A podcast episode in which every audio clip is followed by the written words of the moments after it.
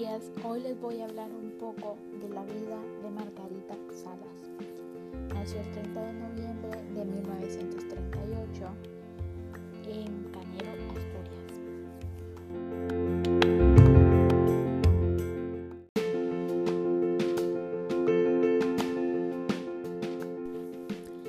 Margarita Salas fue una bioquímica española, licenciada en ciencias químicas, fue discípula de Severo Ochoa, con quien trabajó en los Estados Unidos después de hacerlo con Alberto Sol en Madrid.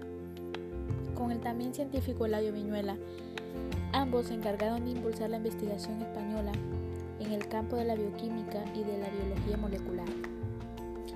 Inició el desarrollo de la biología molecular en España y desarrolló su trabajo como profesora vinculada del Consejo Superior de Investigaciones Científicas también fue académica de la RAE desde 2005.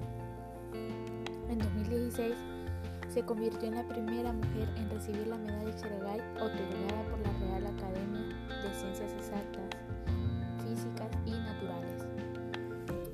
Pertenecía a varias de las más prestigiosas sociedades e institutos científicos nacionales e internacionales colaborando y siendo miembro del Consejo Editorial de importantes publicaciones científicas.